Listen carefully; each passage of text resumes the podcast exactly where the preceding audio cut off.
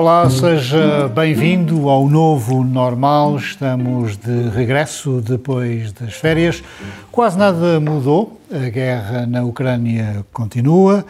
Nos Açores, os pequenos partidos continuam a aterrorizar o presidente do governo regional e os preços não param de subir. Nuno Costa Santos, escritor, é um dos comentadores do Novo Normal, também o é eh, Joel Neto, também escritor, e Pedro Pereira. Boa noite a todos. Sim, Espero que eh, Obrigado. tenham gozado umas boas férias. Joel, eh, tivemos uma manifestação de trabalhadores do comércio em Angra do Heroísmo esta semana. Não é muito normal haver manifestações desta dimensão de trabalhadores do setor privado. É um sinal de que algo eh, está mal e que vem aí tempos conturbados? É um sinal de capricho da parte dos trabalhadores do, do, do, do uh, setor privado, evidentemente. Quer dizer, quem é que, quem é que os quem é que os fez presumir que deviam ser aumentados perante uma inflaçãozita de 7, de 7 ou 8 ou 9, ou 9%? Acho que falta sentido de Estado destas pessoas, elas deviam humildemente uh, pagar a crise. Hum. Uh, não, não é isso. Uma ironia. Ah, é, mas é para falar a sério. Claro. Bom, para falar a sério, é evidente que estas pessoas têm toda a razão para, para uh, uh, protestar. É preciso ver o seguinte: os Açores são a terra da escassez. não há mercado. E, portanto, numa, num, num, arquipélago como os Açores, nós temos que, que perceber o seguinte: a melhor coisa é ser funcionário público nunca é ser funcionário do setor privado. Portugal é o segundo país da Europa com mais disparidades nos rendimentos do setor privado, ou seja, diferença entre os uh, uh, uh, CEOs e os operários, digamos assim. Nos Açores não há mercado para isso. Portanto, o melhor aqui é ser funcionário público. A seguir a ser funcionário público, o melhor é ser empresário. E a seguir a ser empresário, o melhor é ser profissional liberal. O pior de tudo é ser um funcionário do setor uh, privado, com um emprego. Está-se uh, realmente na cauda uh, da sociedade um, e é preciso dizer também uma outra coisa, que é as, muitas empresas, não são todas, mas muitas empresas, nos Açores também, estão a aproveitar-se da conjuntura internacional da crise inflacionista, da crise energética, da própria guerra na Ucrânia, para encherem os bolsos e onerarem o Estado com os custos uh, do pessoal. Não são todas as empresas, evidentemente, mas neste contexto todo que é a economia dos Açores, é por isso que eu me rio das teses uh, liberais. São o que são em todo o lado. Nos Açores simplesmente não fazem sentido. Hum.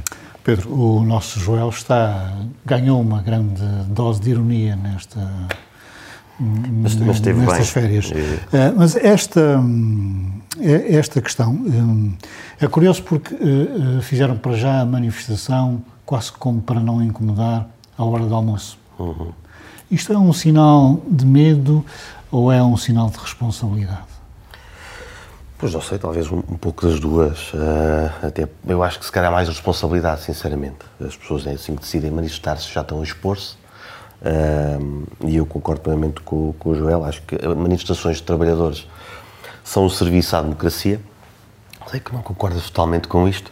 Uh, neste caso, então. Não, não disse ah, nada. verdade, verdade.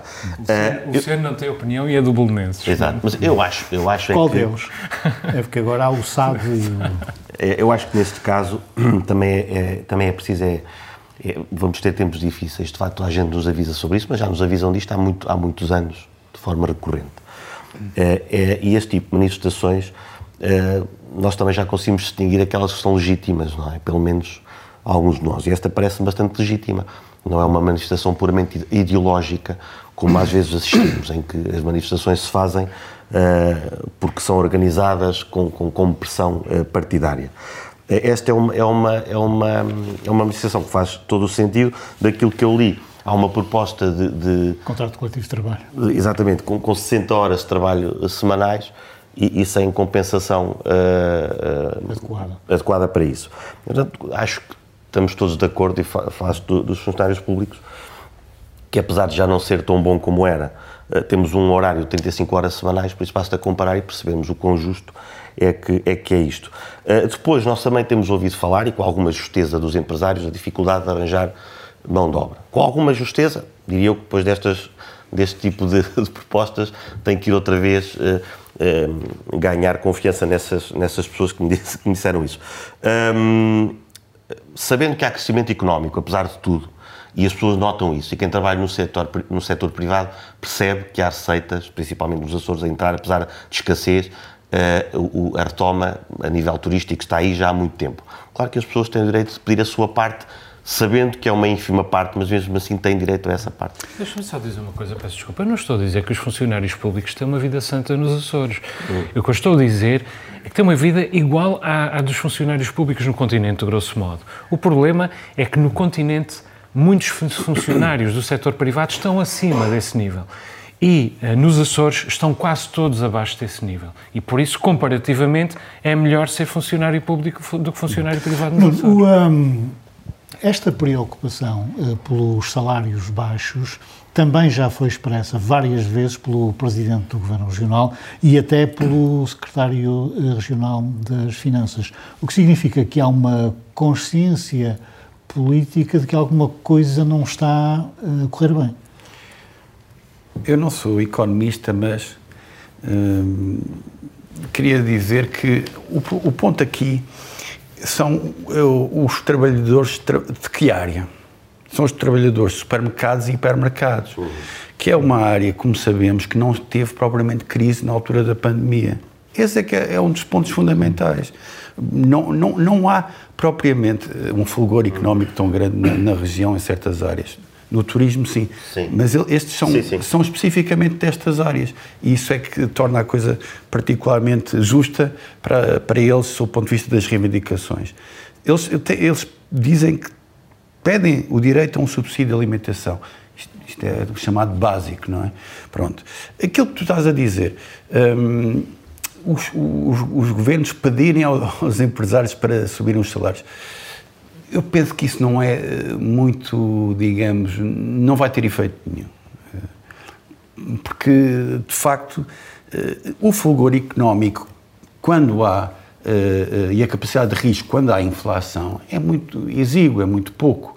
Portanto, acho que há aqui uma atitude política e um pouco estratégica para passar a culpa para, para, para, para, os empresários. Os empresários dizem que não, por exemplo, relativamente ao acréscimo do salário mínimo, dizem que as empresas não podem suportar esse acréscimo e até pedem que o Governo da República o faça, ou, se não for a República, eh, que seja o, regional. É passar a bola uns para os outros e, e, realmente é difícil de sair daí, eu acho. Porque um empresário subir salários nesta altura é, é quase impossível Uh, é como pedir, sei lá, uh, à Juveléu para cantar o hino do Benfica quando, a Juvel, quando o Sporting está a perder, ou está em risco de perder, uh, durante o jogo. Quer dizer, há aqui um lado quase surreal nesse pedido. Eu, sinceramente, há um lado surreal nesse pedido. Agora, quem mas, é que vai resolver? Porquê? Porquê? Achas que os empresários estão a esconder alguma coisa não, e podem pagar isso. Eu, não, eu não quero dizer isso, não quero acusar os empresários de nada, mas os empresários fazem parte da cadeia de produção e também são eles a determinar os preços. Determinam os preços dos seus produtos em função dos custos das matérias-primas, dos custos do trabalho, etc, etc. Não se pode, eh, não podem aumentar todos os preços de tudo menos o valor do trabalho, menos o preço do trabalho. Isto, e, os, e os empresários, nessa posição, têm de fazer as suas contas. E quer dizer, eu percebo um, que é difícil, é evidente. A pessoa que trabalha, por exemplo, do teu jardim, porque o governo te pede, é essa a questão. Não é porque o governo pede, mas... É que a gente vai ao concreto. Agora criaste uma dificuldade, porque o Chico vai, vai querer falar comigo amanhã de manhã. Olha, o Chico não, mas... ligou, o Chico ligou. não, mas a questão é, é muito simples. Mas essa pergunta é uma, uma, boa pergunta. Se calhar devia realmente aumentar o Chico. Uh, proporcionalmente, 7, 8%. Agora, uh, uh, nós não podemos ilibar os empresários, os patrões desta, desta cadeia. Eles fazem parte da, da, da cadeia. Uma coisa é taxar-os com lucros uh, excessivos, outra coisa é pedir para não, aumentar. Não, nós estamos a falar de. de Mas eu acho que é as duas coisas. Uma coisa é pedir, e eu concordo contigo, não é? O governo, quando faz isso, é um, é um truque, é? já todos estamos habituados a ouvir.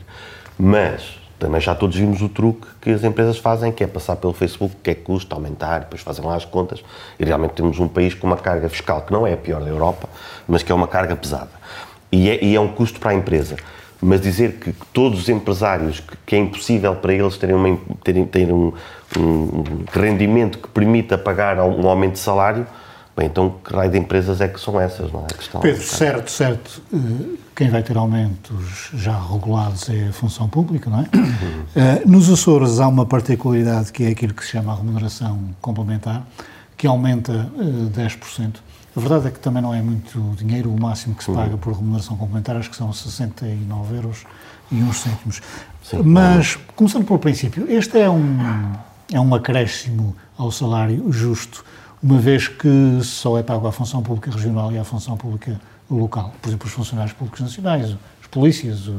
O, o, eu acho que isso, isso está dentro de, de, dos poderes autonómicos, isso não, não me faz. Uh, não me faz espécie. Uh, já me faz espécie é aquela questão de, de, de estar a aproximar os, os, salários é? de, de. Que é uma questão nacional, que é, aumenta-se muito, aumenta-se mais os salários que são mais baixos, não se aumentam os salários dos técnicos, por exemplo, uhum. e, e, isso torna com que a função de técnico não seja atrativa na, uhum. na função. Exatamente. É, é, é, um bocadinho mesmo um problema que, que, que falava uh, na, questão do, do comércio. Uh, dizer, numa altura em que é preciso aliciar tra trabalhadores para todas as áreas, em que é difícil uh, dizer que não se pode aumentar trabalho, não se pode depois querer a motivação de, dos trabalhadores também quando, quando, quando não há um contrato que seja digno uh, ou decente. Na, na, questão do, do, do, dos funcionários públicos, eu acho que não há ninguém decente que não fique contente com o aumento dos salários mais baixos. É, é preciso que, fique, que, que, isso fique claro. Mas uh, a malta depois também começa. Um, Uh, à espera de quando é, que, quando é que todos os salários aumentam, porque no fundo o poder de compra é um, é um, estamos todos a ser atingidos por esse, por esse problema. E a questão aqui não é uh, não desejar que os salários mais baixos cresçam, claro que sim, Portugal era um país que tinha um salário uh, mínimo vergonhoso, uh, felizmente isso foi, foi mudando, mas é preciso que todas as áreas acompanhem para ser atrativo o investimento em, em estudos superiores, em, em pós-graduações, em mestrados e em, em, formações para, para fazer um trabalho diferenciado, porque senão aí deixa de ser atrativo e então o, o nível de trabalho na função pública aqui, diminui também, como tu às vezes dizes. Os hipermercados, de facto, não faz sentido pagarem tão baixo. Isso quer dizer, é verdade. obviamente. Agora, acho que é, não cabe a toda a sociedade, digamos, reivindicar isso. Nem os hipermercados, nem o Joel ou o seu jardineiro. Bem, o meu jardineiro é uma prestação de serviços, mas sei, as prestações de serviços também. Sim. É sacana lixam com esta. É. agora aqui vai a minha costela liberal. Relativamente à função pública, faz sentido fazer aumentos por igual, independentemente das pessoas produzirem ou não, independentemente das pessoas serem competentes ou não? Eu acho que faz sentido aumentos para todos os, os uh, funcionários. Uh, eu já, já fui um defensor da utopia da meritocracia. Mas a meritocracia é realmente uma utopia. E como utopia é, é, é extremamente uh, perigosa. Francamente, eu acho que deve haver aumentos para todos. Para os mais competentes, para os menos competentes e até para os incompetentes. Que têm as suas famílias para, para cuidar, cumprem os seus horários, porventura fazem o melhor que podem, mesmo que não possam mais do que aquilo, e, e merecem também uh, os seus aumentos. A vida não é só trabalho, deixei de ter essa visão. Não, mas veio mais irónico, mas mais compassivo sou, também. Mas, exatamente. gosto, gosto disso. É. Não, deixei de ter essa, essa, essa visão em defesa da, da, da meritocracia. Eu, o que eu acho injusto não é que alguns tenham a remuneração complementar, é que os outros não tenham. Não é que os eh, funcionários públicos ao serviço, ou tutelados pelo Governo Regional, tenham a remuneração complementar. Acabaste de receber um elogio do nosso provedor. O que, o que é, não sabia. O que é injusto é que os funcionários que não são tutelados pelo Governo Regional não tenham esse aumento e que os funcionários do setor privado não tenham também os aumentos correspondentes, os aumentos, as remunerações complementares, os subsídios, as poupanças nos impostos, seja o que for para aliviar este absoluto sufoco que está a impender sobre as famílias portuguesas em particular, mas também uh, Aliás, açorianas em orçamento volta a pôr as pessoas que não têm, que não têm uh, contratos uh, mais formais a estarem desprotegidas. Um governo que, que volta é verdade, a deixá-los é fora. Eu acho que só se pode moralizar o sistema em alturas de normalidade. Nós estamos a viver numa situação excepcional em que toda a gente está em apuros. E quando está toda a gente em apuros, não há, não há diferenças. Quando está toda a gente a afogar-se, não vamos estar a distinguir aquele e aquele. Toda a gente precisa de dinheiro para, para fazer face à inflação. Por exemplo, mas essa tua questão que tu dizes, deixa-me só, eh, eu acho que é importante. Eh, isso tu dizes, eu concordo com a questão da meritocracia, mas também percebo a tua preocupação, que é legítima. Como é que se consegue diferenciar sem ser bruto, não é? com uma boa equipa de, de recursos humanos, não é? que se, se, fizer bem o seu trabalho, vai permitir fazer essa diferenciação. Não te incomoda uh, ganhar o mesmo com alguém que, do que alguém que está sentado ao teu lado e que não é como tem? Não, não me incomoda. O que é que queres que diga aqui? não me incomoda. Não, não me incomoda.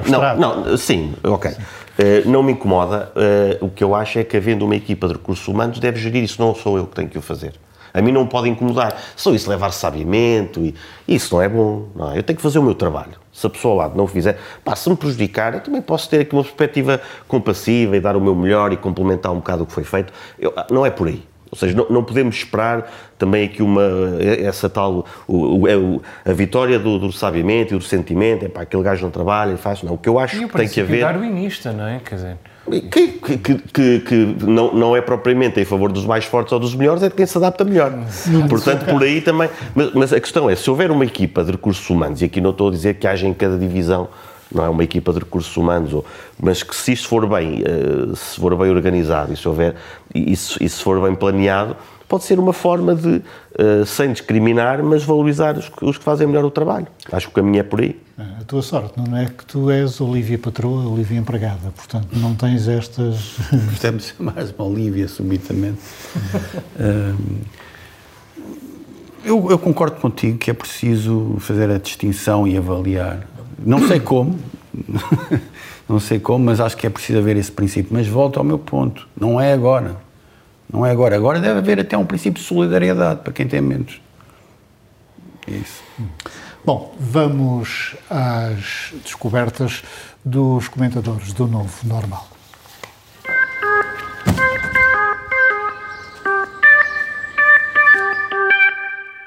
Começo pelo Pedro Pereira. Uh, a tua descoberta é um filme que se chama Colmeia, que é sobre o Kosovo.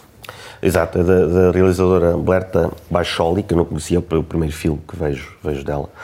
Uh, mas é, é, um, é, um, filme que, que, baseado numa história verídica de Farid Hoti, uh, uma viúva, uma das muitas viúvas de, de Kosovo, uh, do Kosovo, que foi, que foi, cujo marido foi para a guerra e ela ainda até agora não sabe onde é que ele está. Há uma série de pessoas que estão desaparecidas, há, quem, há quem fale, não, há, uma testemunha britânica que, que viu um massacre uh, na, na, aldeia de, de Farige e que diz que os corpos foram deitados para o rio Drini. Portanto, o, o filme também anda depois, às vezes, uma, uma forma um bocado onírica nessa relação com o rio, que não é propriamente uma, uma relação muito positiva, mas depois fala também da, da, mostra também como é que como é que é o verdadeiro patriarcado, não é? uma, uma aldeia em que uh, que, é, que é muçulmana, não é? Que, que, em que as mulheres tentam dar a volta por cima, Faris consegue através da produção do de um ajvar, que é um, um alimento tradicional, uh, vender num supermercado e com isso junta uma série de, de viúvas, daí a colmeia, que, mas que depois não vê a vida facilitada pelos, pelos homens da aldeia, que se sentem despeitados por causa disso. Uh, por causa delas conduzirem carros, por causa delas uh, terem um negócio. A própria disto depois já, já alguns tempos depois diz, bom, o filme tratou isso, mas agora está melhor que eu até já consigo ir beber um café lá ao café da, da aldeia. Por isso as coisas estão a melhorar e este filme, apesar de ser um pouco uh, lúgubre em, algum, em alturas, como, como, é normal, porque não retrata diretamente a guerra, mas ela paira sempre, mas, mas, tem pontos muito luminosos em que se vê essa tal esperança que depois Faris eh, fala. O, o, o, filme ganhou três prémios, eh, ineditamente num festival, que é o Festival de Sundance, foi, foi o primeiro que, que conseguiu esse, esse feito, e daí os críticos portugueses decidiram então fazer críticas mais modestas ao filme, porque o filme tem esta, este reconhecimento todo, não pode ser assim tão bom. Mas eu acho que é e recomendo.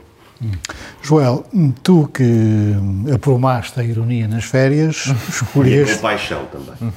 escolheste um livro chamado Dicionário de Snobs. Dicionário dos. brevíssimo Dicionário do, dos Snobs, é este, este livro que eu não sei se a Câmara consegue apanhar, este livro da da Rita Ferro.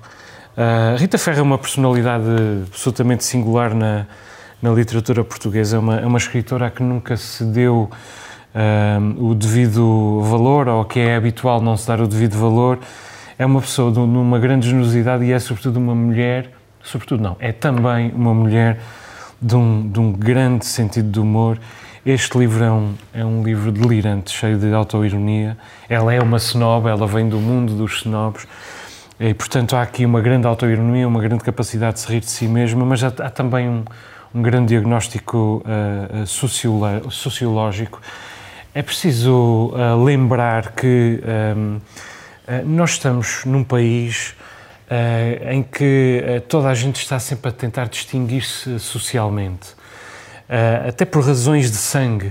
Uh, mesmo sem justificação nenhuma. E isso seria excepcional se, não, se nós não, não, fizéssemos parte de uma espécie que está também sempre a tentar distinguir-se uh, socialmente do, do próximo, uh, de preferência pondo-lhe a, a, pata em cima do, do pescoço. Vai daí armam ao snob e, e treinam maneirismos e desenvolvem sotaques parvos e, e fingem pertencer a uma tribo a que na verdade não, não pertencem.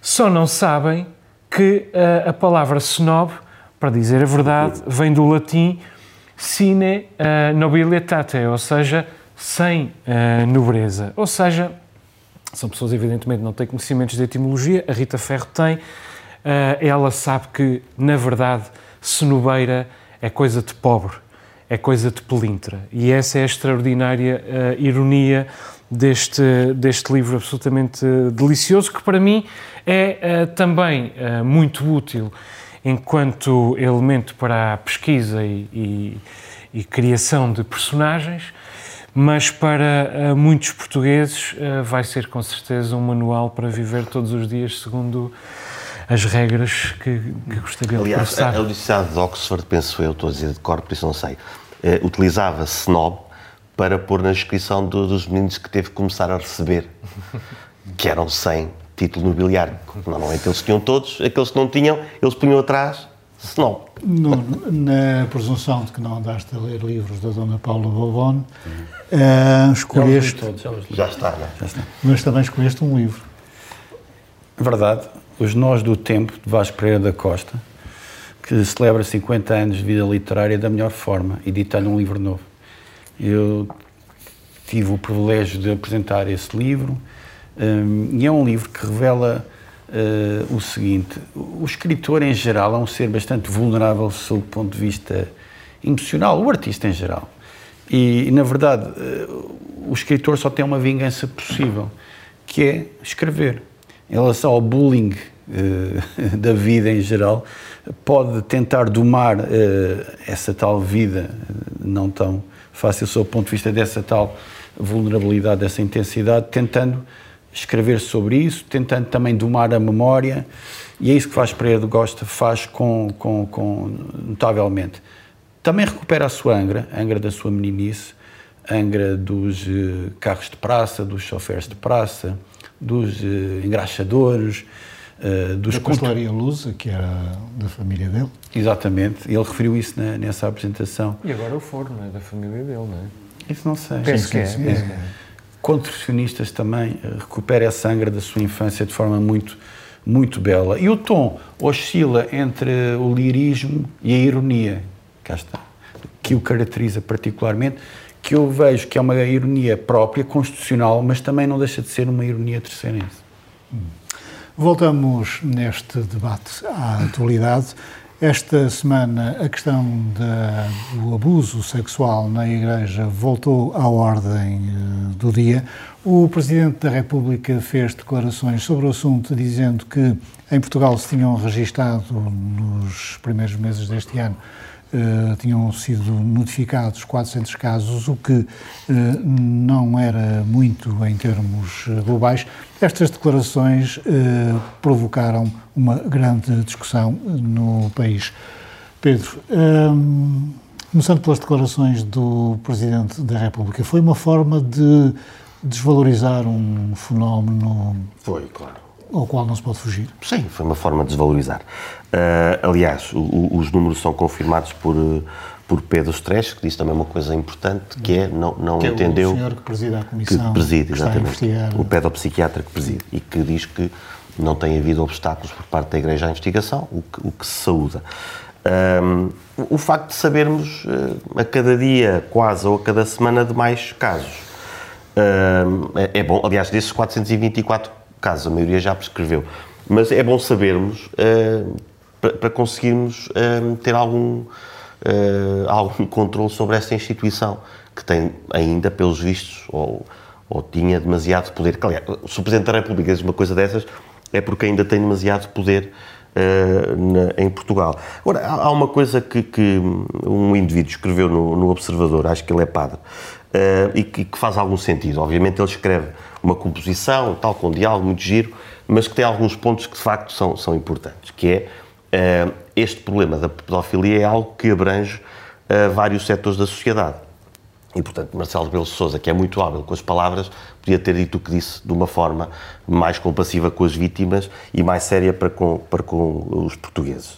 Uh, mas é, é, eu lembro, lembrei-me logo, que, quer dizer, da, da, petição que houve nos anos 60, no final dos anos 60 em França, de Foucault, Derrida, Deleuze e uns quantos intelectuais franceses para que a idade de consentimento cesse até aos 12, 13 anos. Ou seja, eles achavam que uh, crianças de 12 e 13 anos deviam poder uh, decidir com quem ter relações sexuais. Uh, a própria ILGA teve, teve até, em 94, foi suspensa do Estatuto de Observadora do, do Conselho Social de, das Nações Unidas, porque percebeu que nas suas 3 mil associações a que está ligada, havia algumas que defendiam uh, uh, o que eles chamam o amor livre, ou seja, não haver limite de idades. Agora, quando ele fala destes casos, e é bom que as pessoas tenham noção destes casos, é que houve consequências.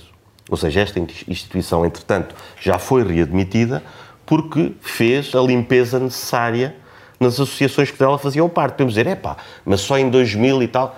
Bem, a Igreja estamos em 2022. Portanto, realmente é um bocado Uh, e quando uma pessoa sabe essas informações, bem, uma instituição, uma associação como a ILGA ter essas associações ligadas, sim, é verdade, mas quando isso foi chamado uh, à praça pública, quando, quando soube isso, não foi praça pública, quando soube, eles próprios foram admoestados e tomaram medidas. É? O que nós temos com a Igreja é que há pessoas que dizem que uh, bom, não é necessário fazer a denúncia. Não é? Alguém disse isso durante esta semana. Sim. Que não era necessário fazer denúncia. O bispo, o bispo do é? Porto. E isto é que é grave. Porque estas, estas associações... É mesmo assim aquilo que tu estás a dizer equipara a Igreja aos restantes setores da sociedade. E a Igreja não pode ser equiparada aos restantes setores da sociedade, desde logo pela no simples mínimo. razão de que age em nome de Deus, ah, reclamando sim, no mínimo, o nome no de mínimo, Deus. No mínimo. No mínimo. Mas tem de ser. Uh, Ainda tem de se exigir mais, concordo, mais. Mas no mínimo tem que ser. Eu, eu, gostava de recordar que sou o chato que desde o princípio que não largou este tema. Porque eu, evidentemente, como vocês, sabia, tinha a certeza de que havia uma subdenúncia em Portugal um, dos casos de, de, pedofilia na Igreja. Nada me move contra a Igreja, eu não sou anticlerical. Uh, tenho relações com a Igreja, sou ateu, efetivamente, mas vou à, vou à missa de vez em quando, com a Marta.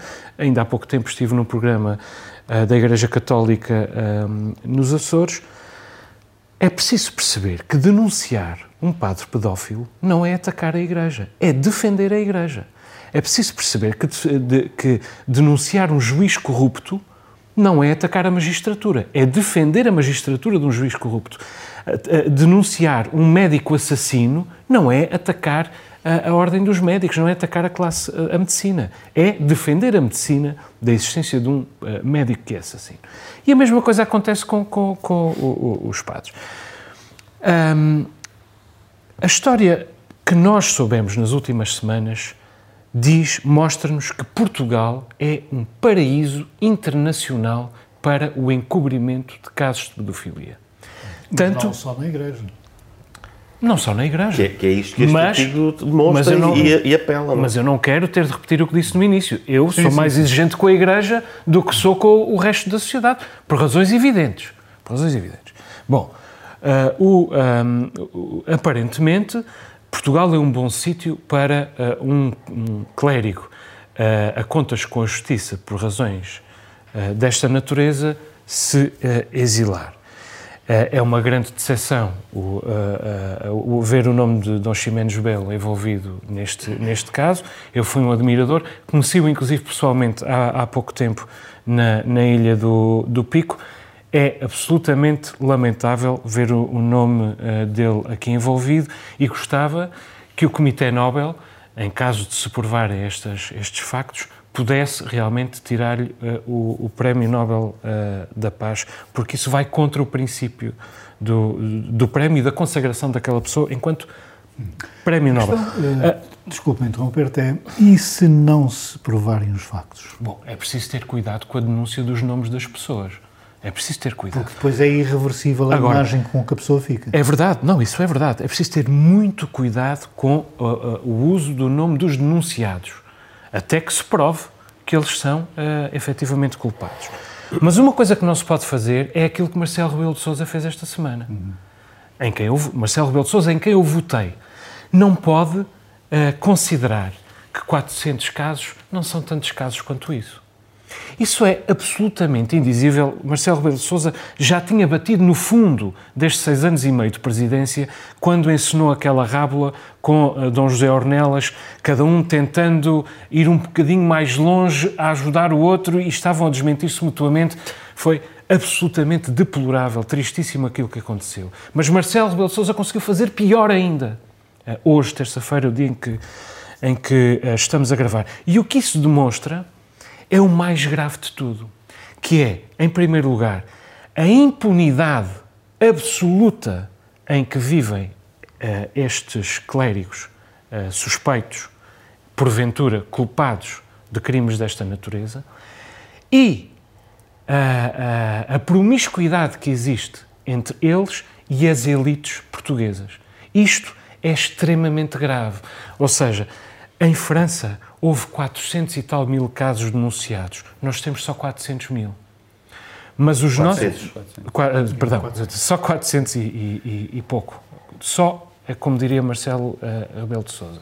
Para já, eu não acredito que só haja 400 e tal. Eu recordo que foram criadas comissões diocesanas. As comissões diocesanas receberam apenas oito denúncias. Eis o quanto os cristãos, os católicos portugueses, confiam nas comissões diocesanas, aliás, criadas, tanto quanto sei, por decisão de, do Papa Francisco, coitado que tem, tem, tentado fazer o melhor possível neste, neste contexto. Eu não acredito que sejam só 400 e tal. Não acredito.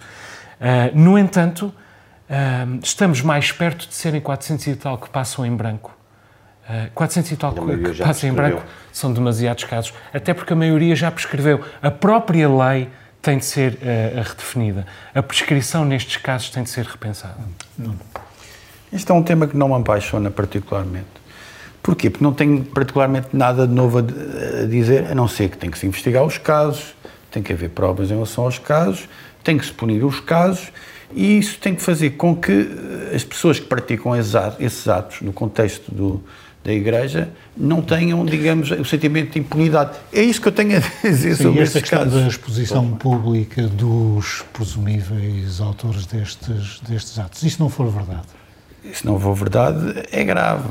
Eh, eu não sou a favor de, de por exemplo, aquilo que os jornais fazem, eh, de relatar pormenorizadamente aquilo que é uma denúncia. Eu já soube, eh, relativamente a Dom Ximenes Belo, o que é que ele alegadamente fez em relação a, a, uma criança, um adolescente. Para que é que eu preciso saber isso? Para que é que a comunidade tem que saber isso?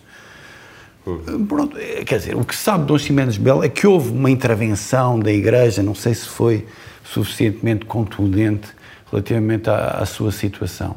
Mas cá está, isto é tudo, é preciso ter boa informação, informação rigorosa, informação consistente e realmente Marcelo foi infeliz, obviamente. Marcelo veio ao de cima o católico que há, que há nele, uh, profundo, ele sim, não sei, eu não vou generalizar as elites portuguesas, ele sim tem essa ligação, enfim, uh, umbilical, e, e, na verdade ele quis uh, relativizar o caso de forma a não prejudicar a, a essa instituição. Pedro, mudando de assunto, continua a guerra na Ucrânia. Putin ameaça usar armas nucleares. Curiosamente, estamos a comemorar o aniversário dos 60 anos, ou a passagem de 60 anos, sobre a última vez que isso aconteceu, eh, em que a União Soviética ameaçou, instalou ou tentou instalar Tentou. Uh, mísseis nucleares em Cuba. Achas, se bem que não, não é muito fácil de fazer futurologia, que isso pode acontecer? É, bem, o meu lado otimista acha que não. Mas uh, falando desse aniversário que referes, uh, uh, também gostava de falar de um, de um herói que não, que, não, é muito falado, que é o Vasily Arkhipov, que é um dos três oficiais que estava debaixo de um. que estava debaixo de água, que estava no submarino, e que, tendo passado esse bloqueio que os Estados Unidos estavam a fazer para os navios soviéticos não irem até, até Cuba, eles ultrapassaram o bloqueio e os americanos começaram a mandar cargas de aviso uh, para o submarino subir. Uh, e havia uh, ali dois oficiais que achavam que aquilo era ataque e que instaram o outro oficial a vamos tomar a decisão, tinham que tomar três, tinham, tinham que estar de acordo em mandar um míssil nuclear para, o, para o navio e isso desencadearia a guerra nuclear. Vassili, até à última, manteve-se na sua, dizendo que não, que aquilo não era um ataque nuclear, e graças a Vassili estamos aqui ainda. Um, podemos é não estar. Podemos Putin... é não estar se não houver um Vassili lá, ou, ou não sei. O que também pode acontecer. Putin pode dar a ordem e ela não ser obedecida. A, a questão é que veio a, a Ministra dos Negócios Estrangeiros russa dizer que a, a Rússia continua uh, continua comprometida em não dar início a, um, a, uma guerra nuclear. Isso, para mim, chega-me, porque, porque eu acho que Putin, se estivesse nessa, nessa, nessa onda, não, não deixaria que a ministra viesse dizer isto. Agora, por outro lado, eu percebo que Biden, por exemplo, eh, trata a palavra de Putin como palavra verdadeira. Eh, e a palavra de Putin, claro que já deu provas que não é uma palavra de fiar. Portanto, se não era para o bem, também poderá não ser para o mal. E eu então acho que, acho que estamos ainda longe de um, de um problema desse tipo de guerra Às nuclear. Às vezes ficamos com a sensação de que, inclusive no Ocidente, há muita gente com vontade que isto. que a guerra suba de tom, que aconteça qualquer coisa. As pessoas estão, estão a olhar para isto sob o ponto de vista essencialmente emocional neste momento. E é isso que uma guerra uh, também pede, este lado de quase infantil, eh, de, de, de pátio do liceu monstruoso, claro, em que eh, há um que bate, o outro que bate, há sempre um conjunto de pessoas a ver, eh, há um que ameaça, que é o caso, não é? Há um que ameaça e a dizer, vocês que estão aqui a ver, não se metam nisto. No fundo é isso que ele está a dizer. Uhum. Ele está a ameaçar os países do Ocidente a não se meterem isso, porque senão, vão, porque senão há consequências uh, muito sérias em relação, em relação a este caso. Este, este, este indivíduo, Putin, que agora, sinceramente, não há defesa possível a nenhum setor, já não havia, mas não há setor, uh, digamos, que possa, possa compreender. Quando ele atacou 16 cidades ucranianas às 8 da manhã, só tendo como, como alvo, uh, digamos, civis, não há qualquer tipo de, de justificação para isso. E espero que, eh, digamos, as pessoas que têm tido solidariedade agora tenham também a honradez e a coragem de dizer explicitamente que são contra isto. Hum. Joel. Eu não tenho muito a acrescentar àquilo que o, que o Pedro e o, e o Nuno disseram. Eu uh, enganei-me muito no início desta, desta guerra, como vocês se lembram. Uh, não acreditava que ela uh, ocorresse agora também agora também não não uh, não acredito tendo a não acreditar que haja uh, um, um, conflito uh, nuclear não obstante têm sido tomadas posições feitas afirmações irredutíveis de que não é fácil as partes. Uh, uh, sim, quer dizer, não é fácil as partes desdizerem ao ponto de estabelecerem os pontos e fazerem as cedências que vai ser preciso fazerem para, para que, que haja paz. Preocupa-me uh, muito, muito francamente, mas não tenho, não tenho realmente muito a acrescentar não, às preocupações é, é o, do Nuno Foi interessante, mas foi, foi interessante, por exemplo, ver o general Patreus, que é um considerado um, um, o único, ou dizer o melhor general do Iraque, é o único que fez um trabalho decente no Iraque. Uma pessoa mais ponderada que, que tentou fazer a guerra uh, da forma mais decente possível, com, com, ligação com as comunidades e esse tipo de programas. quando, quando, quando lhe perguntaram sobre a ameaça de Putin, ele disse de uma forma muito calma que então os Estados Unidos vai agir e, terá que, e Putin irá arcar com essas consequências. Ou seja, quando um general. Temos os, dais, os, dais, os, os dois miúdos, é? o Putin bateu no mais fraco do pátio, mas para azar do Putin há um gajo mais forte do que ele, que também é muito bom da cabeça. É? E esse é o perigo. Um, é o perigo, mas por outro lado é, é bom. Porque mas é os assim bullies, mais forte, porque, porque, não neutraliza. Não? Os bullies, eu sei, a questão, essa questão ficará para, para, para, para os especialistas. Mas eu acho que sim, sim, sim, mas eu acho que isso é inequívoco, é de esperar o pior. Hum, sim, a questão aqui é que já ninguém sabe bem como é que se sai desta, desta guerra. E nós temos um vídeo da uh, Primeira-Ministra da Finlândia em que ela dá uma forma, uma solução para sair da guerra e é mais do mesmo. Way out of the conflict. Way out of the conflict. The way out of the conflict is to Russia to leave Ukraine. That's the way out of the conflict. Thank you. Ou seja, a maneira de resolver este assunto é a Rússia sair da uh, Ucrânia. Uh, é verdade. Vladimir Zelensky já disse que não negocia com Putin. Portanto, não há conversações possíveis. A questão é que ele já negociou e Putin faltou à palavra. Ele, ele, ele, foi, negociou com Putin e ele a seguir bombardeou Odessa para dizer que, que estava a borrifar para aquilo. Por acaso, eu acho que esta declaração é muito interessante. Eu não, não vejo assim como, de forma banal. Houve ali uma afirmatividade de uma pessoa até que tem estado sob fogo por questões uh, uh, laterais que eu achei notável. Ela não hesitou. Uhum. E no fim até sorriu ironicamente. E teve um jogar meio estranho também. Não, irónico. É irónico, o que é que estás à espera que, é que, que eu te diga? estás à espera? Queres que eu agora vá, vá estar com aqui com dúvidas? Ela também percebeu a oportunidade de comunicação que aquele momento lhe dá. E, é- e é, é o teu lado cínico, já não é irónico. É política. Isso é política, ainda bem que ela é uma boa política. Mas isto é bom também para, para dizer aquela ideia não é, de que as mulheres no poder são sempre mais não, pelo contrário, nós desde o início da, da, da guerra temos tido eh, Macron e o, e o, Scholz a tentarem ter uma posição empática com o Putin. Von der Leyen. Não é? Pá, não, vamos lá calmar isto. Pá, temos aqui a primeira-ministra da, da, Finlândia, que é sempre, há sempre Mais boas razões para ver no ecrã, a dizer que, pá, não, isto só acaba quando ele sair. Portanto, há aqui, há aqui várias, várias coisas uh, Sim, positivas. Sim, o Presidente da Comissão Europeia também tem tido algumas posições. Neste momento é líder da Europa. Eu, eu que defendi, professei várias vezes a minha fé em Macron. Não, mas retiro tudo o que disse. Quem é que não professou quando ele aparecia como um, Sim, um, centra, um centralão que a Europa precisava? Afinal, não. Quem, é, quem é que não se enganou com ele? E, realmente ele, ele depois vai àquela reunião dos 44 com uma grande vitória e toda a gente sabe que aquela reunião só acontece porque há HIMARS na Ucrânia. Eles estiveram à espera, não é? O que acontecia? Agora que viram que a coisa até está a correr bem eh, para a Ucrânia, ok, então vamos lá condenar inequivocamente a Rússia. Bom, vamos voltar à atualidade nacional. Temos um rapaz chamado Rui Pinto, uh, que ficou conhecido por divulgar uma série de documentos secretos sobre a vida dos clubes. Um clube. Sim, basicamente um, se bem que ele também diga algumas coisas de outros. Uh, e o rapaz agora uh, diz-se mais ou menos arrependido. Uh, arrependido e tem razões ou para isso.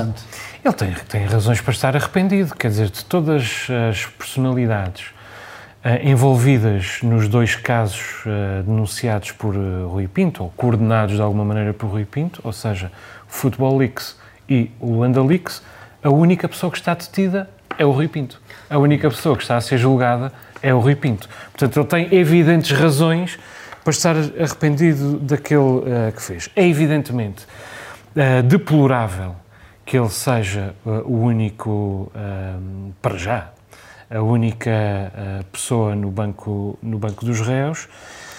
isso é também há aquele senhor típico Aníbal Pinto. Sim, há umas, umas figuras menores, mas dos grandes denunciados não está, não está ninguém. Isso é típico da impunidade, mais uma vez. Um, que as, de que as elites portuguesas uh, beneficiam, vamos ver o caso BES, o caso, todos esses casos, quem, quem vai para a cadeia é o, é o, é o Vale Azevedo e, e pouco mais, já, já o sabemos, não vale a pena estar a discuti-lo agora. Um, coisa que tem alimentado depois, por outro lado, a extrema-direita, portanto, nós estamos a dar uh, uh, combustível à extrema-direita. Agora, hum, Rui Pinto não pode escapar à pena. Porque nós, como eu digo desde o início deste caso, já disse várias vezes aqui neste programa, nós não podemos ter justiceiros privados. Coisa Repito, nós admite. não podemos ter justiceiros privados. Coisa que ele agora admite. Coisa que ele agora admite, já percebeu, nós não podemos ter. Isso é coisa para o cinema, isso é coisa para a literatura na vida real. Isso é eh, eh, um perigo, é incompatível eh, com, com a, a democracia. A justiça não pode ficar nas mãos de privados, sejam cidadãos isolados, sejam cadeias de cidadãos eh, privados de alguma maneira. Esse é o grande risco que a civilização corre. Porque, o- e em particular com os hackers, porque o mundo está todo nos computadores. Pode-se destruir o mundo permitindo o recrudescimento desta, desta, destas correntes de justicialismo privado.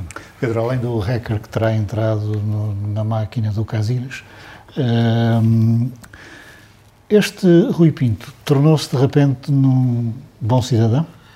Eu, eu acho, acho que não, para já, porque fez, fez muito mal a uma instituição, essa sim digna de respeito do nosso país, ahm, que espero que, que- que esteja agora já a ganhar. Ahm, eu acho, eu tenho uma, uma proposta para o governo regional.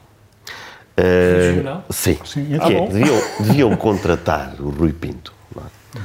para pagar-lhe a fiança, lá como se faz aquelas coisas, e arranjar-lhe um escritório ali numa gruta do Ilhéu das Cabras ou assim. Pá, para ele fazer lá uns hackings qualquer no. FMI e tal, e triplicar ou quadruplicar o, o- orçamento, o orçamento regional. Resolveu-se muitos problemas. Depois teríamos aqui um incidente diplomático, mas ele também estando ali no Ilhéu das Cabras, dizíamos que aquilo era, não era de ninguém, e acho que ficava resolvido. Qu- quanto à, à parte mais séria disto tudo, também temos de nos lembrar dos Panama Papers, que o Expresso prometeu que ia publicar e nunca publicou. Uh, porquê? Falando da- do- da questão da extrema-direita, publicar a verdade relativamente a isto resolvia muitos problemas, porque havia de aparecer muita gente por lá que é tida como é, os santarrões da, da moral e dos bons costumes e que se calhar havia de fazer pensar melhor nas pessoas que pensam que a solução está uh, nos santarrões da extrema-direita.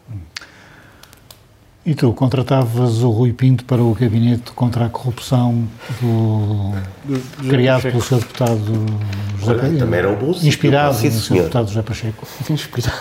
Eu acho que o Rui Pinto eh, faz parte de, um, de um- digamos, de uma família de pessoas que pode ter alguma pertinência pública, mas tem também um lado nefasto. E, e as pessoas tendem a olhar para, ele, ou como, para eles como um herói, ou como o Assange, é um grande herói, ou, ou é uma besta. Eu acho, eu, eu acho que eles têm alguma pertinência, mas eu desconfio ao mesmo tempo de algum, de algum, de algum desejo de protagonismo, de alguma, de alguma perfídia. Uh, portanto, não são propriamente indivíduos completamente confiáveis, mas eh, pegando num tema de há bocado, eles próprios se arrogam a uma pureza e vamos, digamos, ser eh, extremamente puros e vamos denunciar os podres, mas depois falham. E aí também temos Aliás, que o cobrar. Pinto tentou extorquir dinheiro à Doyen. não é? Exato, e por isso é que também temos que cobrar e temos que os criticar especialmente. Porque há outros tipos de deuses. Há os deuses da, da, da transparência, da bondade, e vamos salvar aqui a comunidade. E, é, e é, parece-me o caso. Ele depois disse, fez aqui uma referência, ah, em relação aos, aos, aos, acordos que ele denunciou e disse que há mais do Futebol Clube do Porto, eh, clube do qual é adepto. E depois, a certa altura, cita Guterres, é fazer as contas. Eu acho que há realmente um lado de farsa, no sentido de comédia, relativamente a esta, esta, esta comparação. Joel, entrando na pequena política regional, tivemos esta semana eh, Nuno Barata da Iniciativa Liberal. A palavra pequena é a tua, não é? dizer... É, pequena, pequena eh, política doméstica, pronto. O Luciano hoje aparece aqui com um certo enfado. É, mais ou menos. Hoje aparece aqui um A bocadinho. política doméstica. O deputado Nuno Barata diz que se não for aprovada a sua ideia de fundir o IAMA com o IROA e criar uma nova empresa pública regional que pode estar em causa o seu apoio ah, ao plano e orçamento para 2023. É a história do Vem aí o Lobo? Eu acho que já não é um lobo, mas ah, deixa-me só dizer uma coisa. Eu há bocadinho disse que o Rui Pinto tentou extorquir dinheiro à Doyen.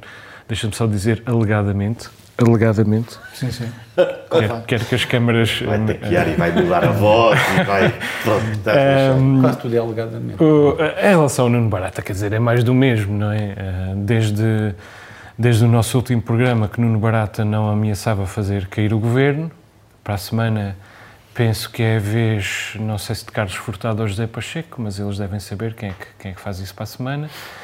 Quer dizer, e, e, e, e José Manuel Bolieiro tem de continuar a sua, a sua vida. No- Nota bem, vai haver um momento em que vai haver conveniência para ahm, José Manuel Bolieiro em eh, cair. Eu já disse isto aqui várias vezes. Agora, provavelmente só Carlos Furtado é que terá ah, benefícios a tirar de fazer cair José Manuel Bolieiro nesse, nesse momento todos os restantes, eh, as restantes forças que apoiam esta, esta solução governativa correm o risco de desaparecer do mapa se fizerem cair eh, José Manuel Bolieiro, por isso José Manuel Bolieiro eh, continua.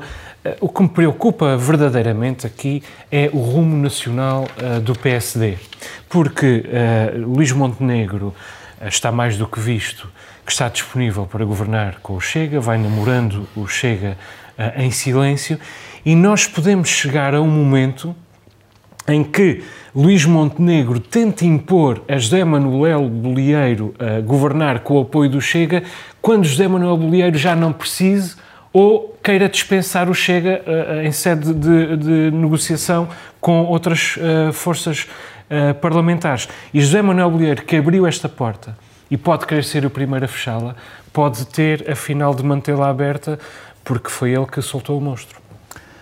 Nuno, eh, achas que pode estar em perigo a sobrevivência deste governo com esta ameaça? Ou é mais uma? No verão também tivemos uma outra que foi o próprio eh, Nuno Almeida e Souza a responsabilizar José Manuel Bolheiro pelo que aconteceu no Mercado da Graça, porque é um processo. Portanto, eh, Nuno Almeida e Souza está a afirmar-se cada vez mais como um contestatário.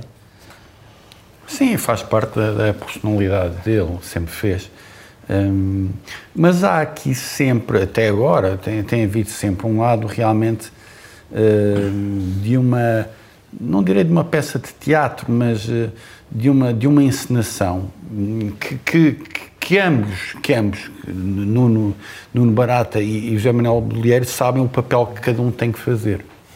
Nuno Barata tem a sua, digamos, a sua missão de, de dizer, no, no acordo de incidência parlamentar que fiz com o PSD, está ali, eh, digamos, a, a- ideia e a, e a- e a realidade de que ele tem que exti- extinguir institutos públicos na área da agricultura, que é o que ele, que é, o que é que ele defende.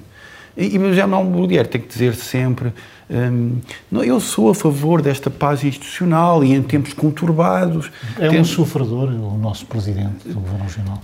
não, é, é, é, é o, é, o, é o Mr. Consenso eh, com a sua habitual humildade democrática.